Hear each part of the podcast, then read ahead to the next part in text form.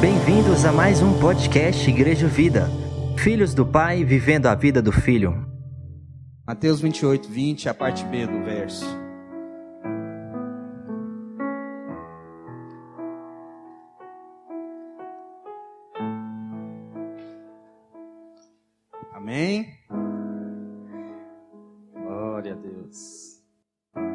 Bom estarmos aqui, né, queridos? Que bom termos os recursos para estar também junto com quem não pode estar aqui agora. E é uma alegria no nosso coração estar aqui. Amém. Diz assim a palavra de Deus em Mateus, capítulo 28, verso 20, a segunda parte. E eis que estou convosco todos os dias até a consumação do século. Amém? Vamos orar? Pai, nós bendizemos o teu nome, te louvamos, somos gratos, ó Deus, pela tua, pelo teu amor, pela tua bondade, por tua misericórdia, Senhor. Somos gratos, ó Deus, pelo amor, Pai, derramado por nós na cruz do Calvário. E te pedimos, ó Deus, ministra, Pai, da tua palavra em nosso coração. Faz diferença, Pai, nas nossas vidas, ó Deus, nesta noite. Ministra da tua palavra, Deus, para que a gente possa, Deus, ter revelação de quem tu és, de quem nós somos, ó Deus, e de quem que o Senhor quer que nós nos tornemos a cada dia, Senhor.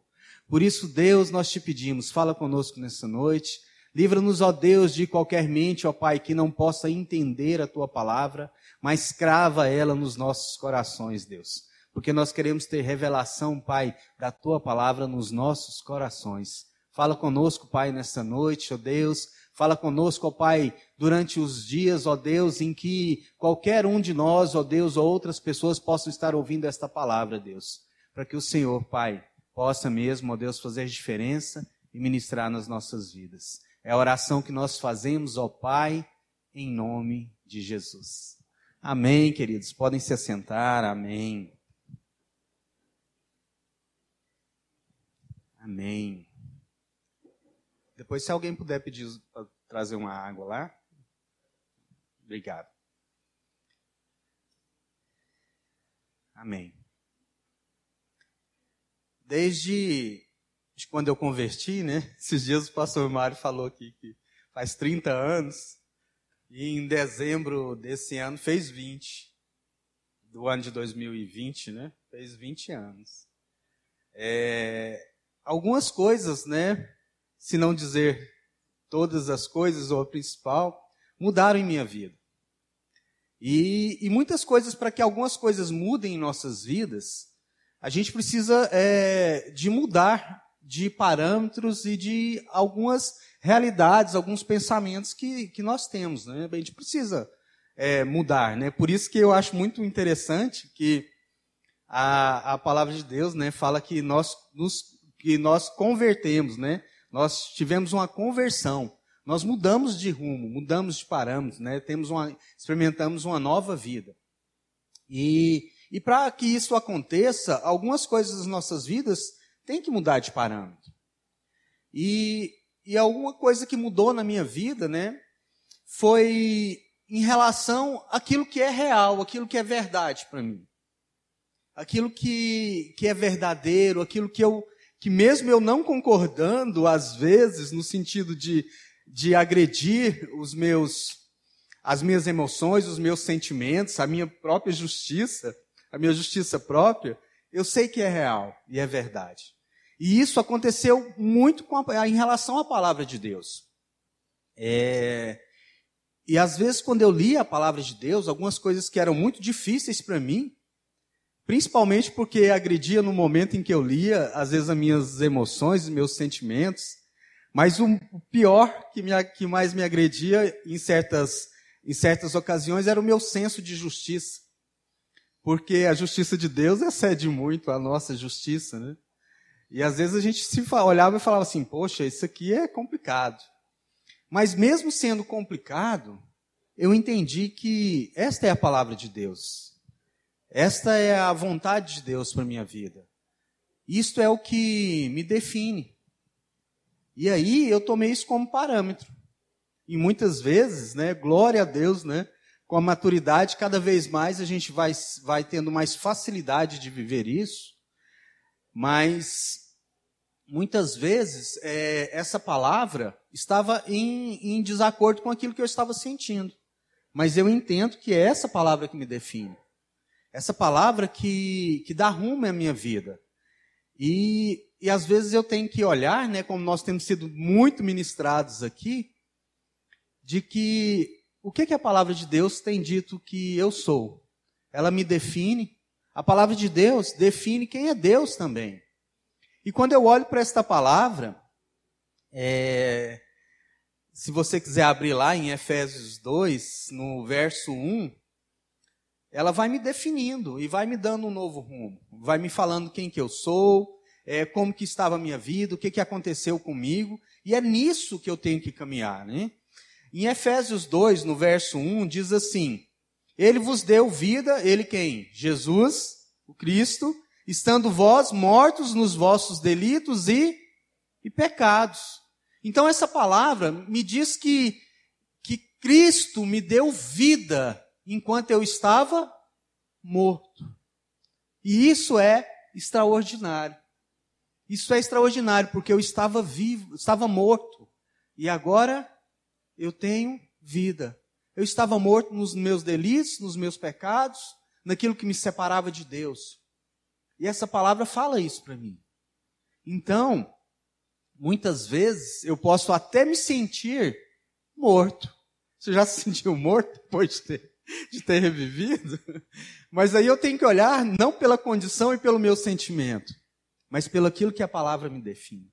Ela diz que, olha, de fato, você estava morto, mas ele, com a graça e o amor dele, ele te deu vida. E aí essa palavra, ela também me, me conduz e ela, e ela me mostra quem que é Deus. Quem que é Deus? É esse que me dá vida. É esse que, que, que me amou enquanto eu não era merecedor deste amor. Vocês conseguem lembrar de um versículo assim? Romanos 5,8 diz o quê? Hein?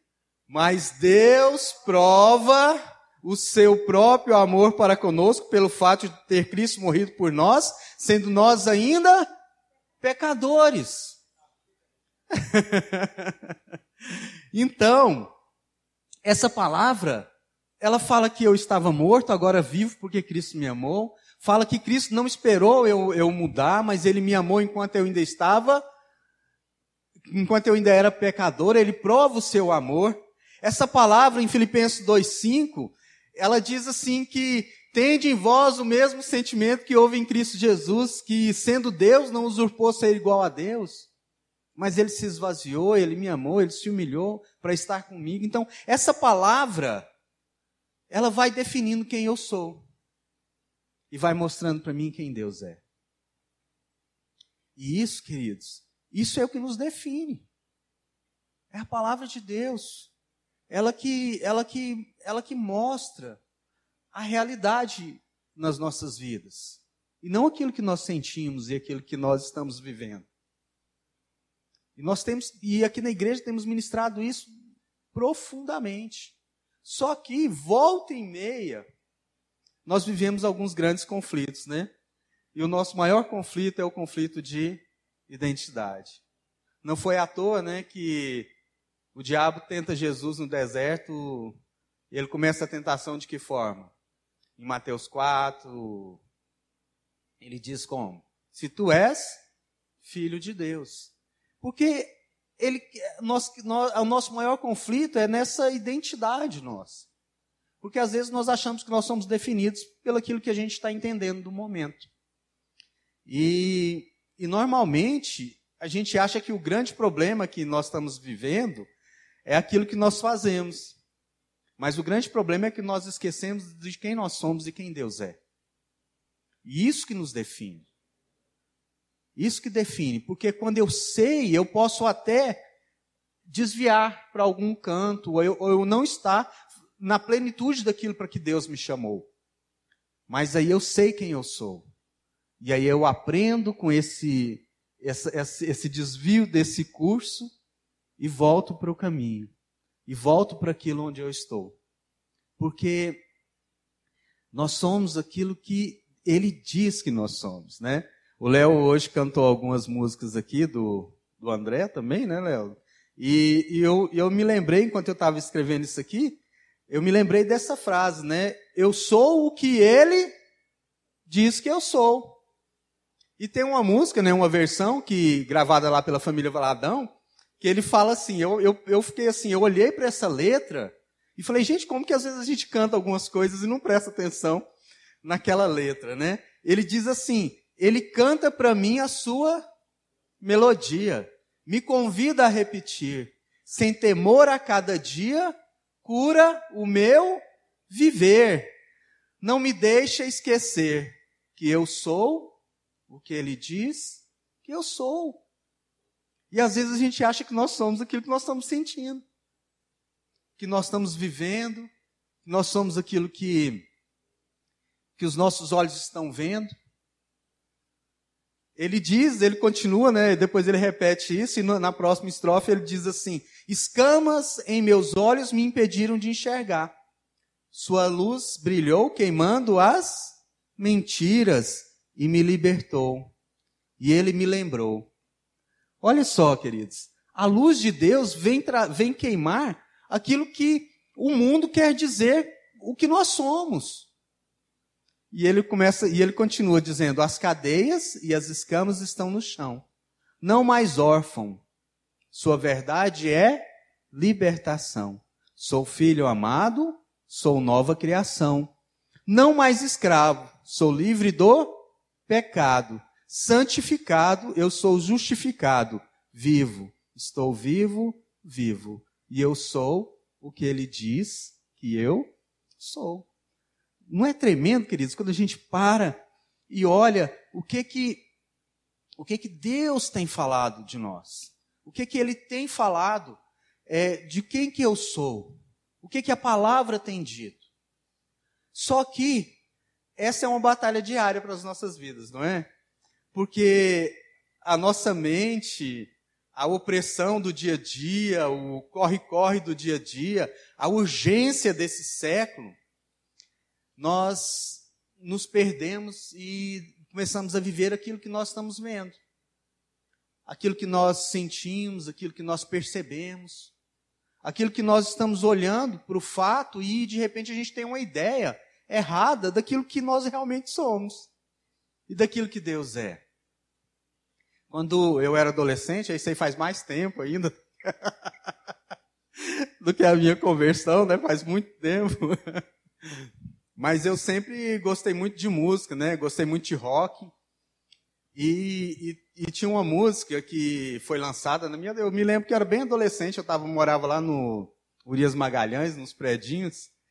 E, e, tem uma música que, que foi lançada do Cazuza, e uma música extremamente conhecida, né? Que acho que ela era tema da abertura de uma novela, aquela Brasil, mostra sua cara.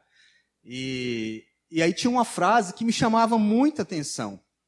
Nessa frase ele falava assim, né? É, deixa eu ver se eu lembro aqui. É, é, ele falava lá, no, num contexto, ele falava: sua piscina está cheia de ratos e suas ideias não correspondem aos fatos. Então, muitas vezes, essa frase, suas ideias não correspondem aos fatos, essa frase, ela chama muito a minha atenção. Porque muitas vezes, por causa da circunstância, aquilo que a gente está vivendo, a própria batalha que a gente tem na nossa mente, é, a própria batalha que a gente tem, as crises que a gente tem, às vezes, de fé. E a palavra de Deus diz né, em Romanos 1 que o justo viverá pela fé. Só que as ideias que a gente tem daquele momento não correspondem ao fato. E o fato é que eu sou o que ele diz que eu sou. O fato é que ele me, eu era pecador, eu estava morto e ele me amou e me salvou. O fato é este. O fato é que agora, olha só essa segunda parte da música que a gente falou. Eu sou filho amado, sou nova criação, não sou mais escravo. santificado. O fato é que agora eu não vivo mais uma vida ordinária, mas eu vivo o extraordinário de Deus. Porque, queridos, é, eu estava morto. A morte tinha nos alcançado por causa do pecado. E a palavra diz que nós estamos mortos em nossos delitos. A palavra diz que aquele que está sem Cristo já está morto. Está perdido. Vive uma vida ordinária, que é o quê? Nascer, crescer, ficar cheio de trauma, de culpa, frustrado, procurar prazeres nas coisas, ter algumas alegrias, porque a misericórdia do Senhor é para todos. O sol nasce para todos. Para alguns ter filhos, ter bens e morrer. Mas o extraordinário é que eu já estava morto, mas agora eu vivo e posso viver a eternidade de Deus. Posso viver para Deus e já começa a manifestar a eternidade desde agora. Já começa a viver essa vida extraordinária desde agora. Mas muitas vezes nós olhamos apenas para o ordinário e não conseguimos ver o extraordinário de Deus. Porque às vezes as minhas ideias, elas não correspondem aos fatos, e eu sou tomado por aquilo que eu estou vivendo, por aquilo que eu estou sentindo. Eu sou tomado por aquilo que, pela circunstância, pela, pela luta do dia a dia, e eu passo, eu paro de experimentar o que realmente é real em nossas vidas, né? E para ilustrar isso, eu quero te convidar a visitar uma história, uma história de dois discípulos que estão a caminho de Emaús. Quero te convidar a abrir lá em Lucas 24, para a gente ver como que é interessante, como que tudo isso que eu falei tem muito a ver com essa história, essa caminhada desses discípulos. Lucas 24, a partir do verso 13.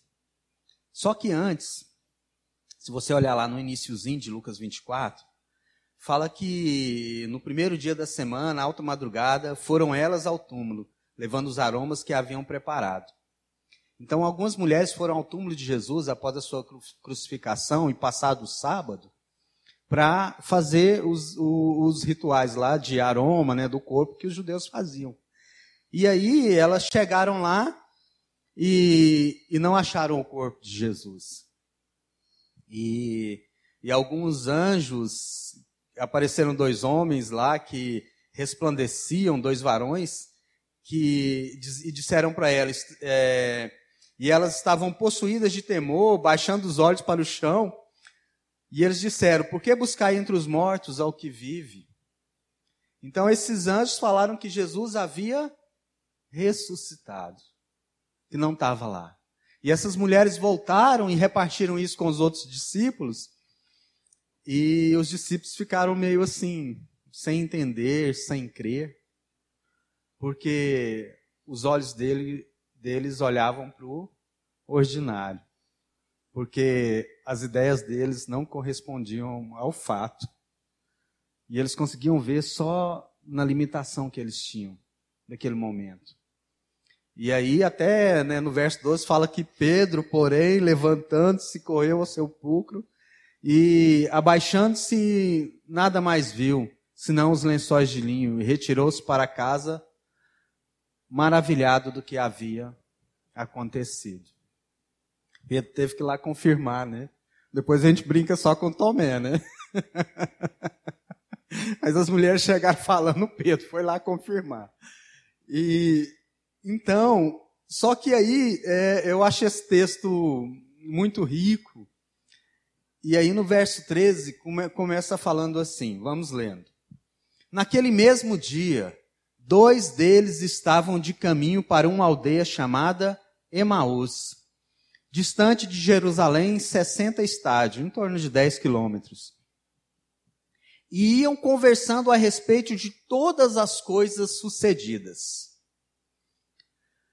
Aconteceu que, enquanto conversavam e discutiam, o próprio Jesus se aproximou e ia com eles. Então, eles estavam conversando dos fatos acontecidos, da visão que eles tinham do que havia acontecido.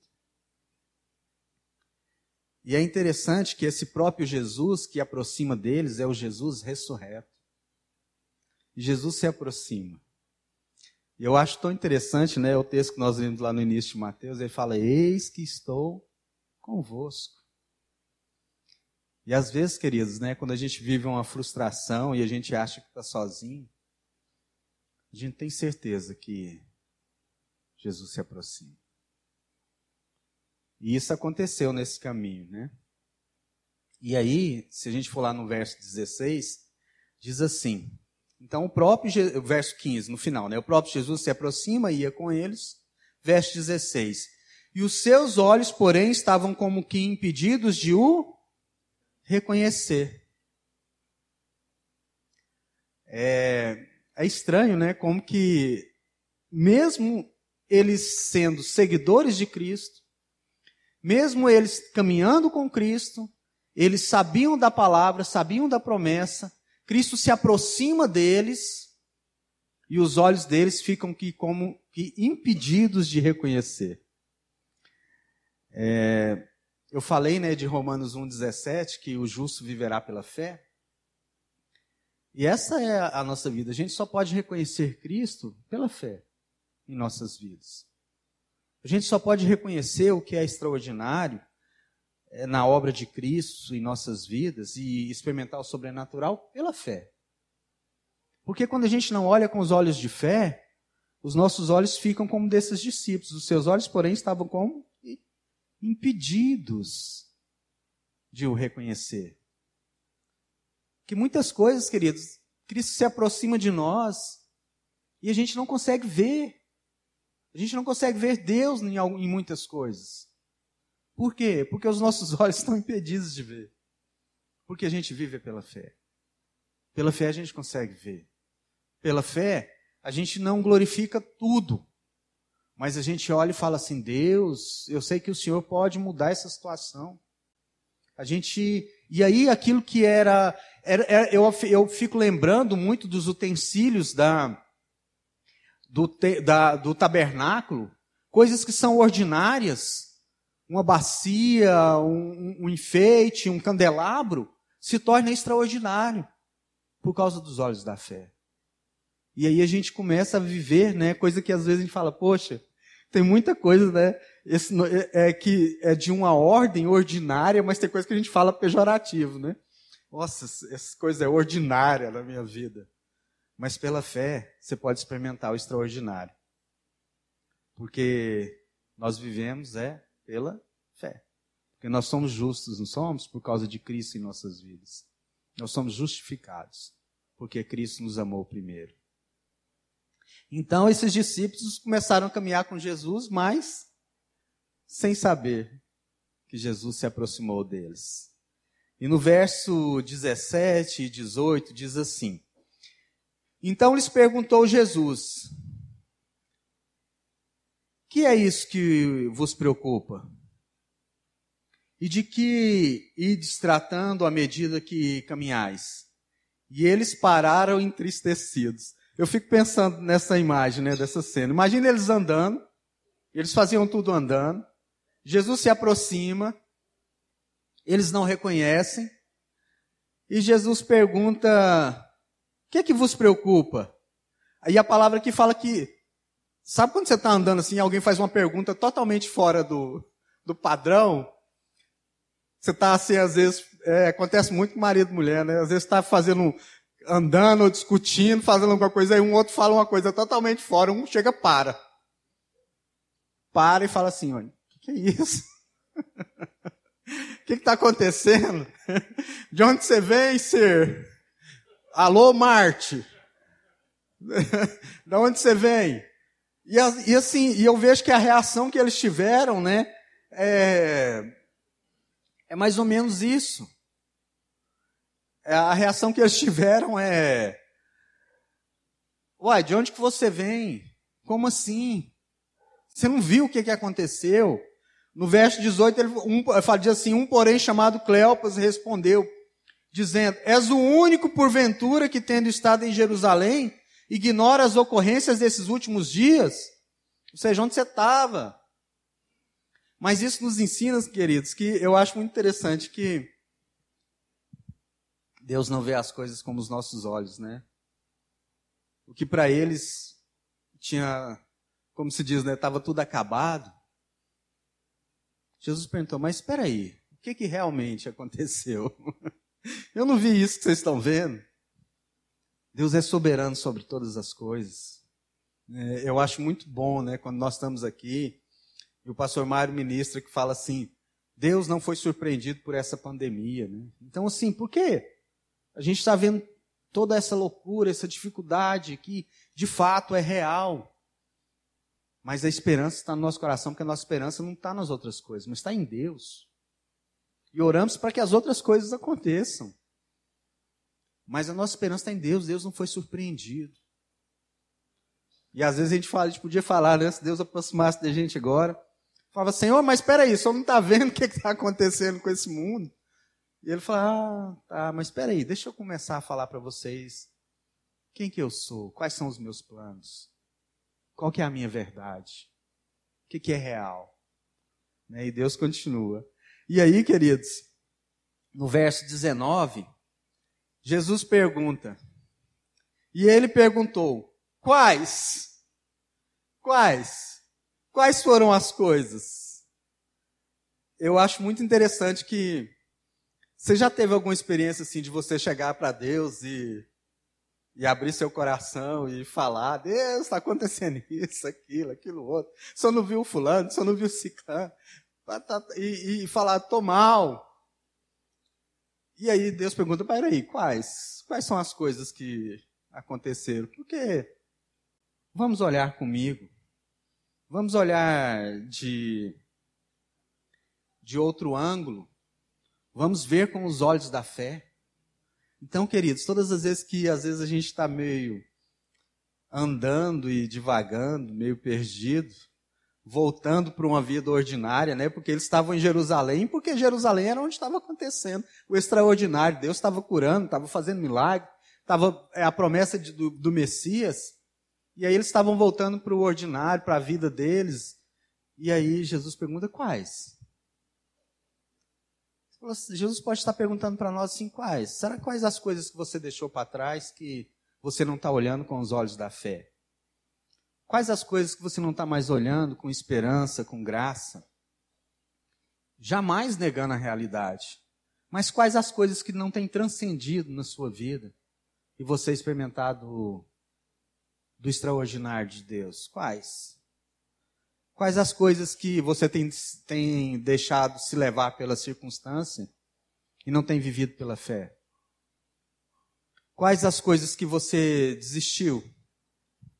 Vocês lembram do texto da palavra da semana passada? 1 de João 5:1, que era a fé que vence o mundo que diz assim: todo o que crê que Jesus é o Cristo é nascido de Deus, e todo aquele que ama o que gerou, ama também o que dele é nascido. A gente só pode amar o que é nascido de Deus com, pela fé. Então, assim, a gente pode fazer uma pergunta: quais as pessoas que você deixou de amar? Porque se você é nascido de Deus e ama aquilo que gerou, quais as pessoas que você deixou? de olhar com os olhos de fé. Porque Jesus sempre está perguntando, ele sempre está chegando perto da gente. Quando a gente está meio devagando e andando aí meio sem rumo. Quais as coisas que te tiraram do caminho? Quais? E Jesus pergunta para eles: quais? E explicaram, e eles explicaram. Olha, a gente também é, é legal, né? Porque eles, a gente tem uma justificativa. Não, Jesus, peraí, deixa eu te explicar, senta aqui. Mesmo, é, eu não sei muito quem que o senhor é, não, não estou enxergando direito, é, mas deixa eu te explicar. E eles explicaram. o que aconteceu a Jesus, o Nazareno, que era varão, profeta, poderoso, né? Em obras e palavras, diante de Deus e de todo o povo. E como os principais sacerdotes e as nossas autoridades o entregaram para ser condenado à morte e o crucificaram. Eu acho engraçado que eles vão até bem, né? Em falar quem é Jesus. Falam, não, é a respeito de Jesus, o Nazareno, que era varão, profeta, poderoso em obras, palavras diante de Deus e de todo o povo. Mas eles param aonde? Eles param num Jesus que foi entregue à morte e crucificado. E eu acho muito jóia que quando a gente lê as cartas paulinas, Paulo afirma várias e várias vezes: eu prego um Cristo ressurreto. Um Cristo ressurreto. Um Cristo que venceu a morte. Porque a gente só pode ver o extraordinário de Deus quando a gente caminha, quando a gente crer num Cristo que venceu a morte. Não num Cristo crucificado. Ele teve que ser crucificado. Porque Deus tinha que cumprir nele a justiça de Deus. Mas ele ressuscitou. Amém? Glória a Deus. Aleluia, né, gente? Ele ressuscitou. Só que esses discípulos estavam as ideias deles não, não coincidiam com aquilo que Cristo tinha falado, que era verdade, que era real, que Ele é o Cristo que ia ressuscitar ao terceiro dia. Eles pararam contando é aí, ele foi levado à morte e o crucificaram. E, e no verso 21, olha só, e eles continuam. Ora, nós esperávamos. É, é, engraçado, né? Como que a, a natureza humana ela é, ela é uma só, do mesmo. Nós viemos do Adão mesmo, né? Não tem jeito. Esse texto aqui foi relatado há mais de dois mil anos, né? E a gente vai falando da vida desses discípulos e parece tanto com a nossa vida, né, gente? A gente se vê tanto neles aqui. E a gente vê que essas crises que eles tiveram, às vezes a gente tem também, mas glória a Deus por Cristo Jesus, que ele se aproxima de nós, né?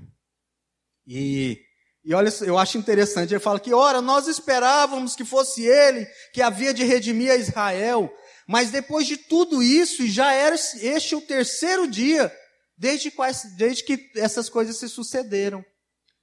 Olha só, é muito engraçado como que a gente faz uma ideia de como que a gente, que a gente quer que Deus age. Deus, eu esperava que o Senhor fizesse isso, isso, isso, isso. Por isso eu não estou vendo o, o extraordinário do Senhor. Deus, eu esperava que, que o Senhor fizesse dessa forma. Eles tinham traçado na cabeça deles. Eles esperavam não aquele, aquele Cristo, eles esperavam alguma coisa lá naquela, naquela, naquela cruz. Eles esperavam que Cristo viesse libertar Israel e, e, e, que fosse, né, muito mais parecido com Davi do que com um cordeiro que, que, que dá a sua vida. E às vezes nós fazemos isso, né, queridos? Deus quer usar alguma situação nas nossas vidas para manifestar o seu extraordinário, para que a gente aprenda a viver por fé, para que a gente possa glorificar o nome dele, que a gente fale assim, Deus, glória a Deus, que que é, eu estou vivendo aquilo que o Senhor quer. Só que aí nós traçamos muitas vezes, né? Eu aprendi muito aqui na igreja, né? A gente fala assim, né? É, a gente, o pastor Mário fala, quem ministra aqui nas nossas, na, nos nossos compartilhar, fala assim, gente, às vezes a gente quer trazer uma agenda para Deus. Deus, ó, espero que o Senhor faz isso, isso, isso, isso. No início de ano, às vezes a gente traça, né? Deus, ó, é o seguinte, eu espero que o Senhor faça isso, faça aquilo, muda aquela pessoa, arruma isso aqui, não, esse aqui você faz assim, não, aquele, ah, aquele cara chato do trabalho lá, o senhor abençoa ele, mas lá em outro lugar. Né? Ah, minha esposa, meu marido, é o senhor faz. Então a gente espera muitas coisas. E a gente não vê o extraordinário de Deus. Nossos olhos ficam fechados, né? E aí no verso 22, no 22, no 23 e no 24, ele fala mais ou menos da mesma coisa. Eles vão do mesmo assunto aqui. Ele vai falando assim: "É verdade também, volta lá naquelas mulheres lá que nem que nem Pedro teve que ir lá conferir, né? Ele fala: "É verdade também que algumas mulheres das que conosco estavam nos surpreenderam tendo ido de madrugada ao túmulo. E não achando o corpo de Jesus, voltaram dizendo terem tido uma visão de anjos Olha só, gente. Voltaram ter. o negócio é meio. Tipo assim. Umas mulheres meio lunáticas foram lá, voltaram ter, terem tido, dizendo terem tido uma visão de anjos, os quais afirmavam que ele vive. De fato, algumas de nossos foram ao sepulcro e verificaram a exatidão de que disseram as mulheres, mas não o viram voltaram algum, o, que algumas mulheres disseram que ele vive. Eita, né, gente? Às vezes a gente. A gente às vezes olha assim e a gente rotula algumas coisas, né? E não acredita. Eu, eu falo assim, eu tenho. Um, isso é um pouco da minha personalidade também, mas foi muito fortificado pela fé e pela obra de Cristo em minha vida. Que eu costumo acreditar nas pessoas. A minha primeira partida é para acreditar. Depois eu vou verificando os fatos. Mas a minha primeira partida é acreditar. Porque senão a gente às vezes vai vai, vai rotulando, rotulando, e, e a gente deixa de de ser bênção na vida das pessoas. Né? Então a gente tem que pedir para Deus isso. Senhor, me ensina, me dá discernimento. A gente não pode ser ingênuo, mas a gente não pode ser também aquele que sempre levanta barreiras, que sempre duvida, que sempre não acredita, que zomba. Eu, é, é, na minha opinião, né? Estou dizendo aqui na minha opinião, parece que foi até meio assim. Ah, algumas mulheres disseram, né, e tal. E, então, assim, a gente precisa ver isso. Porque eu tenho que afirmar naquilo que Deus diz. É olhar com os olhos do coração. É olhar com os olhos de fé. Nós temos sido ministrados tanto a respeito disso. E olha, se a gente for voltar na primeira parte do capítulo, no verso 6, quando os anjos falaram para a mulher lá, que para as mulheres que Cristo, por que, que vocês estão procurando o que vive entre os mortos? Ele disse assim no verso 6 lá do capítulo 24: ele não está aqui. Os anjos disseram para essas mulheres, mas ressuscitou. Lembra-vos de como vos preveniu estando ainda na Galileia? Jesus havia falado para os seus discípulos. Gente, eu preciso passar por isso e isso, e eu vou, vou ter que morrer e eu vou ressuscitar. Ele havia dito. Mas às vezes a gente esquece ou não quer acreditar, não quer viver aquilo que Deus disse para nós. Aquilo que nós somos, aquilo que Deus é. E aí eu não experimento o que ele diz que eu sou. E às vezes eu fico vivendo essa crise. E isso, queridos, é, nos traz a uma reflexão muito grande nisso aí. Nos, me traz uma reflexão na minha vida de o que, que é real ou não na minha vida. O que, que é real para você? O que, que é real? Isso aqui é real? Esse tempo é real? Isso que a gente está vivendo, essa vida? Às vezes a gente tem que, que olhar o que, que é real, o que, que é realmente palpável na minha vida. É, se essa mesma passagem aqui, não precisa abrir. É, lá em. Deixa eu deixar o meu aqui. Se você quiser abrir, abre lá. João 26. João 20. Esse, esse, é, essa mesma passagem aqui, depois que passa essa parte do caminho de Emaús. João 20. Os discípulos estavam reunidos. A notícia que Jesus estava ressurreto já corria. Eles estavam atemorizados.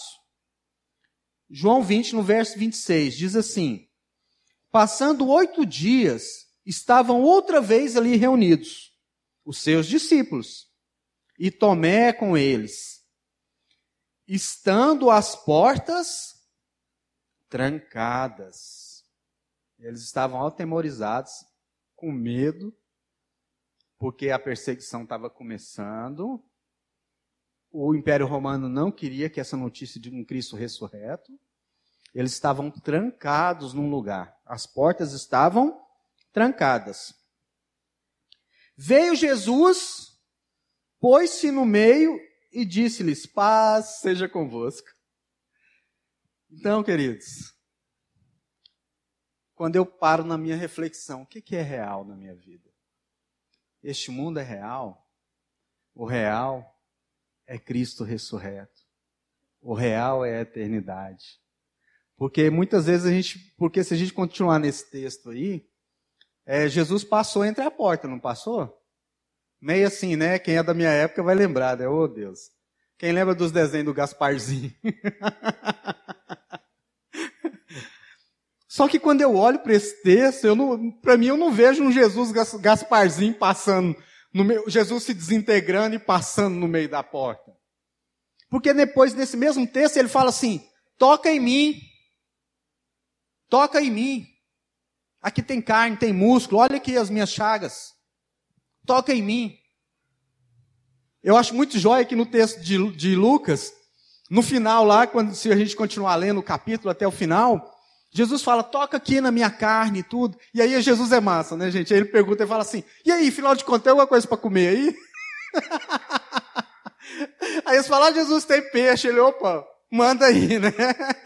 Então, eu fico pensando eu fico pensando assim: o que, que é real? O que, que será que desintegrou esse mundo? Ô Jesus. E aí, quando eu olho pelos olhos da fé, nessa reflexão, o que é real é a eternidade, queridos.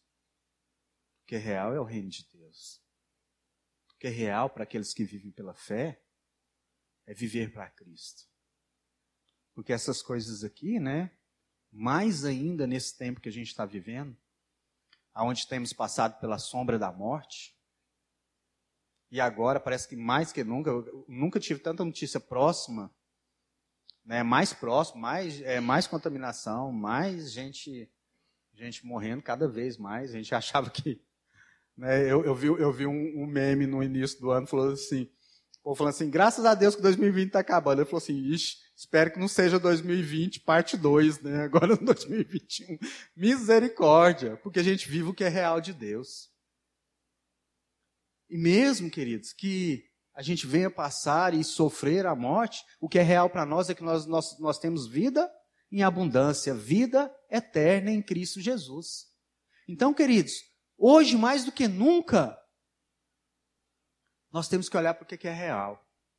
E o que é real é o que, o que Deus diz que nós somos, o que a palavra dele diz. O que é real é a vida eterna que há em Cristo Jesus. Isso é real. E aí os discípulos, né? Eles falaram, abriram o coração para Jesus. E a partir do verso 25, é, Jesus começa a ministrar no coração deles. E diz assim o verso 25: Então lhes disse Jesus: Honestos, ó lentos, ó tardios de coração, para crer tudo que os profetas disseram.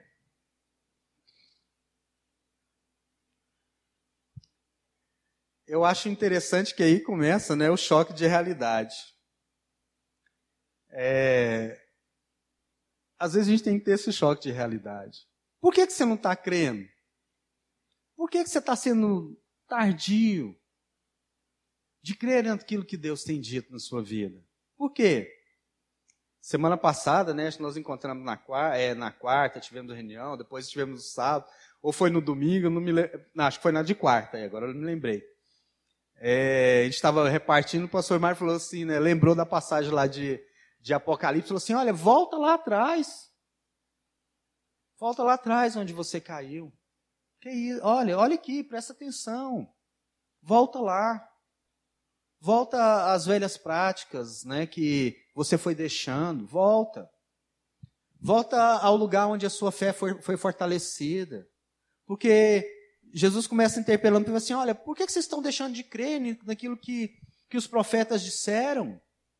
Por que vocês estão deixando de crer naquilo que vocês viram? Naquilo, Jesus podia ter dito assim, naquilo que, que eu disse a vocês. Por que vocês estão deixando de crer? E aí é porque às vezes a gente vai se afastando, né, queridos? A gente vai deixando. A gente coloca a nossa vida cristã no automático. É, quando a gente converte, né, a gente é doido para ficar. Ah, para eu, eu, entender mais da Bíblia, para eu saber onde estão as coisas, né? E aí o grande perigo é esse, que depois que quando a gente sabe onde estão as coisas, quando a gente consegue achar alguns livros lá que outras pessoas não acham, e a gente coloca no automático. Isso é tão perigoso, né? Porque a gente deixa de ter essa experiência viva. E aí, queridos, é, a gente vai vai formando a nossa ideia que a gente tem de Deus e deixa de experimentar aquilo que realmente Deus é. E aí a gente vai se afastando da comunhão. E quando a gente se afasta da comunhão, algumas coisas a gente vai deixando. Primeira coisa que a gente deixa. A gente vai deixando a oração, né? Ou a gente não ora de jeito nenhum, ou a gente ora de um jeito automático, de um jeito mecânico. E a palavra de Deus, né, no Salmo 17, no verso 1, diz assim: Ouve, Senhor, a causa justa, atende ao meu clamor, dá ouvido à minha oração. Então, se a gente pode aprender alguma coisa com o salmista, era alguém que, que tinha que abriu o seu coração diante de Deus. Quando a gente ora as orações do, sal, do salmista, não é uma oração mecânica. No tempo eu fico assim, né? É uma coisa que eu falo assim, gente, eu, eu, eu fico assim, a, a fé né, do salmista, quando, quando é Davi que escreve algumas coisas lá, do, quando escreve dos salmos, enquanto as pessoas ofereciam holocausto, Davi abriu seu coração. Davi entoava um cântico. Ele falava: Ouve, ó Deus, a minha oração. Tinha uma intimidade. E às vezes a gente vai ficando tardio, lento, porque a gente vai perdendo a intimidade, a oração. E às vezes a gente, e, depois, e quando a gente perde a oração, queridos, o negócio é um pacote completo, né? Aí você perde também a palavra, você para de ter relação com essa palavra, que é viva, que me define que diz quem eu sou. Aí eu fico tendo as minhas ideias de quem eu sou. Romanos 10, 17 diz assim: E assim a fé vem pela palavra, pela pregação, e a pregação pela palavra de Cristo. A fé vem pelo ouvir a palavra de Deus, pela palavra de Deus. Eu sou transformado. E aí, queridos, a nossa relação com a palavra vai ficando assim. E aí é natural que os nossos olhos se fecham. É natural que eu não perceba Cristo. Porque eu fui deixando. Fui voltando para a minha vida ordinária. E Cristo nos chamou para viver o extraordinário. Fui voltando para Emaús. Fiz igual Pedro lá, né? Pedro foi lá, viu, ficou, entendeu, e depois parece que o negócio não entra, não aconteceu. Ah, vou pescar. Esses discípulos aqui falavam, não, vamos voltar para Emmaus. E aí eles, porque eles vão, a gente vai deixando, né? Vai deixando a oração, vai deixando a palavra. A gente vai deixando, queridos. E nisso, né, nós temos falado muito aqui como igreja. A gente tem que estar muito atento. Com essa pandemia aconteceu muito isso. Esse ano de 2020 nós perdemos muito em comunhão com os irmãos tentamos, né? Glória a Deus, né? Nos esforçamos pelas mídias, pelo Zoom, pelas reuniões, mas nós perdemos um pouco de relação. Porque nós começamos a nos esconder é, dentro de uma, de uma privação que a pandemia nos trouxe. Então, queridos, é hora da gente despertar e abrir os nossos olhos. Nós não podemos ser irresponsáveis. Mas nós temos que estar com isso é, muito, muito vivo nas nossas vidas, que eu preciso da relação com, de um com o outro, da comunhão. Nós perdemos a comunhão com os irmãos. O Salmo 133, no verso 1, né, que a gente coloca muito, diz assim: Ó, oh, como é bom e agradável viver unido aos irmãos. Mas isso é só com os olhos da fé, gente. Porque às vezes, quando os nossos olhos estão fechados, você dá glória a Deus. Porque tem uma pandemia eu não preciso de ir lá encontrar os irmãos. Mas isso, queridos, é caminho de morte. Porque é na comunhão com os irmãos que nós crescemos e somos tratados. É na comunhão que. Né, o pastor Mário falou que acho que foi semana passada que ele falou, né? É viajando junto que você conhece. É pescando junto, é indo na casa. Não quando algo está armado. Quando você vai exercer. Porque às vezes a gente. Não é porque a gente é falso, não é nada, mas porque é, eu estou aqui, vou exercer um papel. Mas eu sou. Aí eu tenho que trazer as pessoas para a comunhão da minha realidade de quem eu sou. E aí eu sou transformado. E também, queridos, o que nos é, nós somos tardios e vamos deixando o serviço. 1 de Pedro 4,10 diz assim: Servi uns aos outros, cada um conforme o dom que recebeu, como bons dispenseiros da multiforma e graça de Deus. Nós vamos ficando lentos e tardios quando a gente deixa de servir, de repartir. Quando a gente, a ideia que a gente tem da nossa capacidade é aquilo que a gente vê. E a gente não olha com os olhos da fé, aquilo que Deus pode fazer através de nós. Todos têm talentos, querido, nem que seja um. O que não dá é para esconder. A gente precisa estar tá colocar a cara no sol, né? Colocar no vento aqui, é, é, vamos lá. Uma coisa assim, né? Eu é, até hoje eu tremo e fico nervoso, né? Minha mão gela todas as vezes que eu venho aqui. Mas eu falo assim, ah, mas eu tô aqui. Pode ser. Tem vezes que, que eu tenho que fazer um. Para ouvir as minhas pregações depois, eu tenho que pedir a Deus muita graça, sabe? Porque eu fico fugindo. Que aí eu quero falar, mas aí você tem que pôr a cara, falar, Deus, alguém vai ser ministrado, apesar de mim. E aí a gente volta, queridos. E Jesus falou isso para eles: olha, não sejam tardios de coração. Por que, que vocês não creem em tudo aquilo que os profetas disseram? Aí Jesus vai ministrando a palavra no coração deles. Olha só, Porventura não convinha que o Cristo padecesse e entrasse na sua glória. Jesus vai trazendo aquilo onde eles pararam, fala: peraí, não acabou lá não. E começando com Moisés, aí no verso 27, discorrendo por todos os profetas, expunha-lhes o que a seu respeito constava em todas as Escrituras. Jesus começa a ministrar a palavra no coração deles. E eu acho que aí, queridos, é interessante que Jesus que estava ali, mas eles não o reconheceram. Então, a priori, era uma pessoa que estava repartindo a palavra na vida deles. A priori, muitas vezes, quando nós estamos voltando para a nossa vida ordinária, é preciso que alguém chegue perto de nós e reparta da palavra da verdade.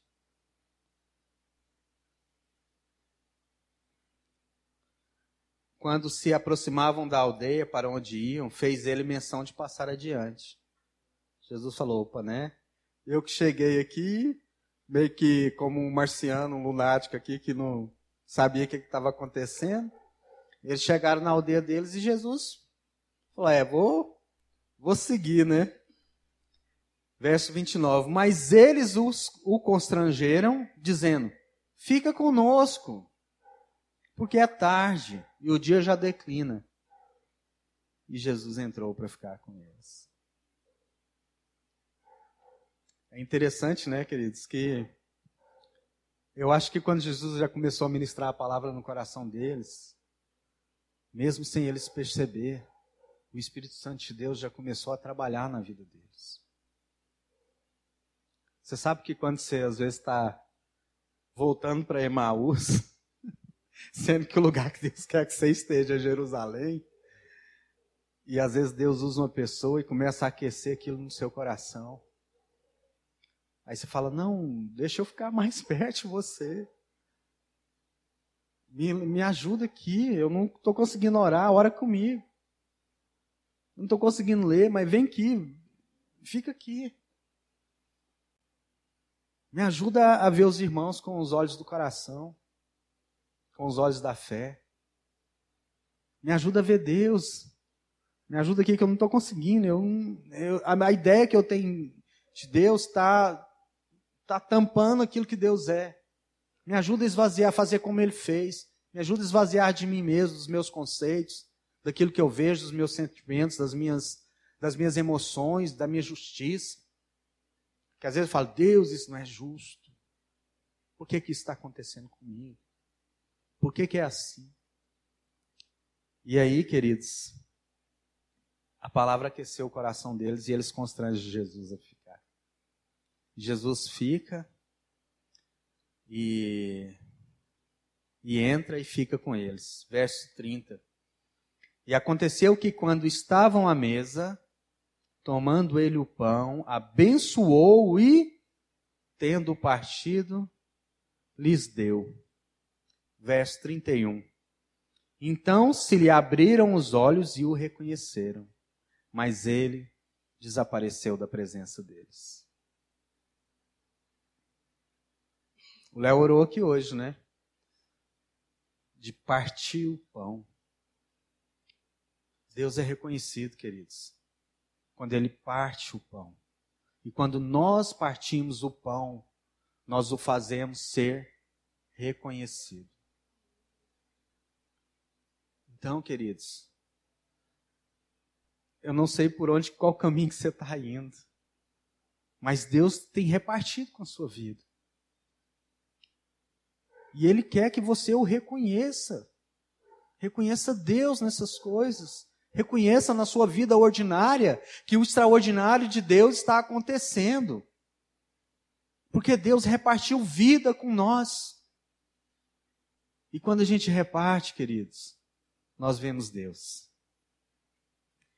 E no verso, e é interessante que no verso 32, aí eles, sabe, aquele negócio assim que você fala, Deus, glória a Deus, eu te vi, caiu a ficha. Eu estou vendo o Senhor agora.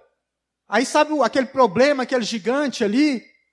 Sabe que quando você vê o gigante assim, tchum, diminuindo, diminuindo, diminuindo, você já viu aqueles desenhos que vai diminuindo, diminuindo até caber lá debaixo do, do tapete ou simplesmente sumir, se extinguir, acabar? Porque a gente viu Deus. E Deus é maior do que qualquer ideia que a gente tem dos fatos. Ele é maior do que do que aquilo, aquele monstro que às vezes a gente criou e a gente está sendo impedido de, de ver Deus. Ele repartiu vida conosco. Ele é o pão da vida. E a palavra de Deus diz que na casa de Deus há pão para todos, há vida para todos. Ele derramou o sangue dele para que nós fôssemos remidos dos nossos pecados. Ele é o nosso redentor e derramou o sangue dele por nós.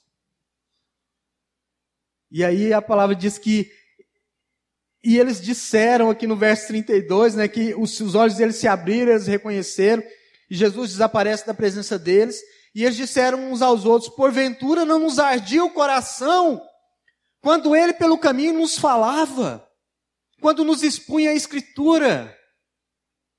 Não é legal, gente? Às vezes a gente não está vendo Deus, depois a gente vê Deus, o Senhor estava comigo lá nessa situação. Eu só não estava te percebendo. Eu não estava desamparado, eu não estava sozinho. O Senhor estava comigo. Porque meu coração ardeu. Só que meus olhos andavam fechados, Senhor. Mas glórias a Deus, glórias ao Senhor que que eles se abriram e eu sei quem eu sou e sei quem tu és. E aí é, é, eu fico, é muito bom aqui no verso 33. Ele fala assim: E na mesma hora, levantando-se, voltaram para Jerusalém, onde acharam reunidos os onze e os outros com eles, na mesma hora, queridos.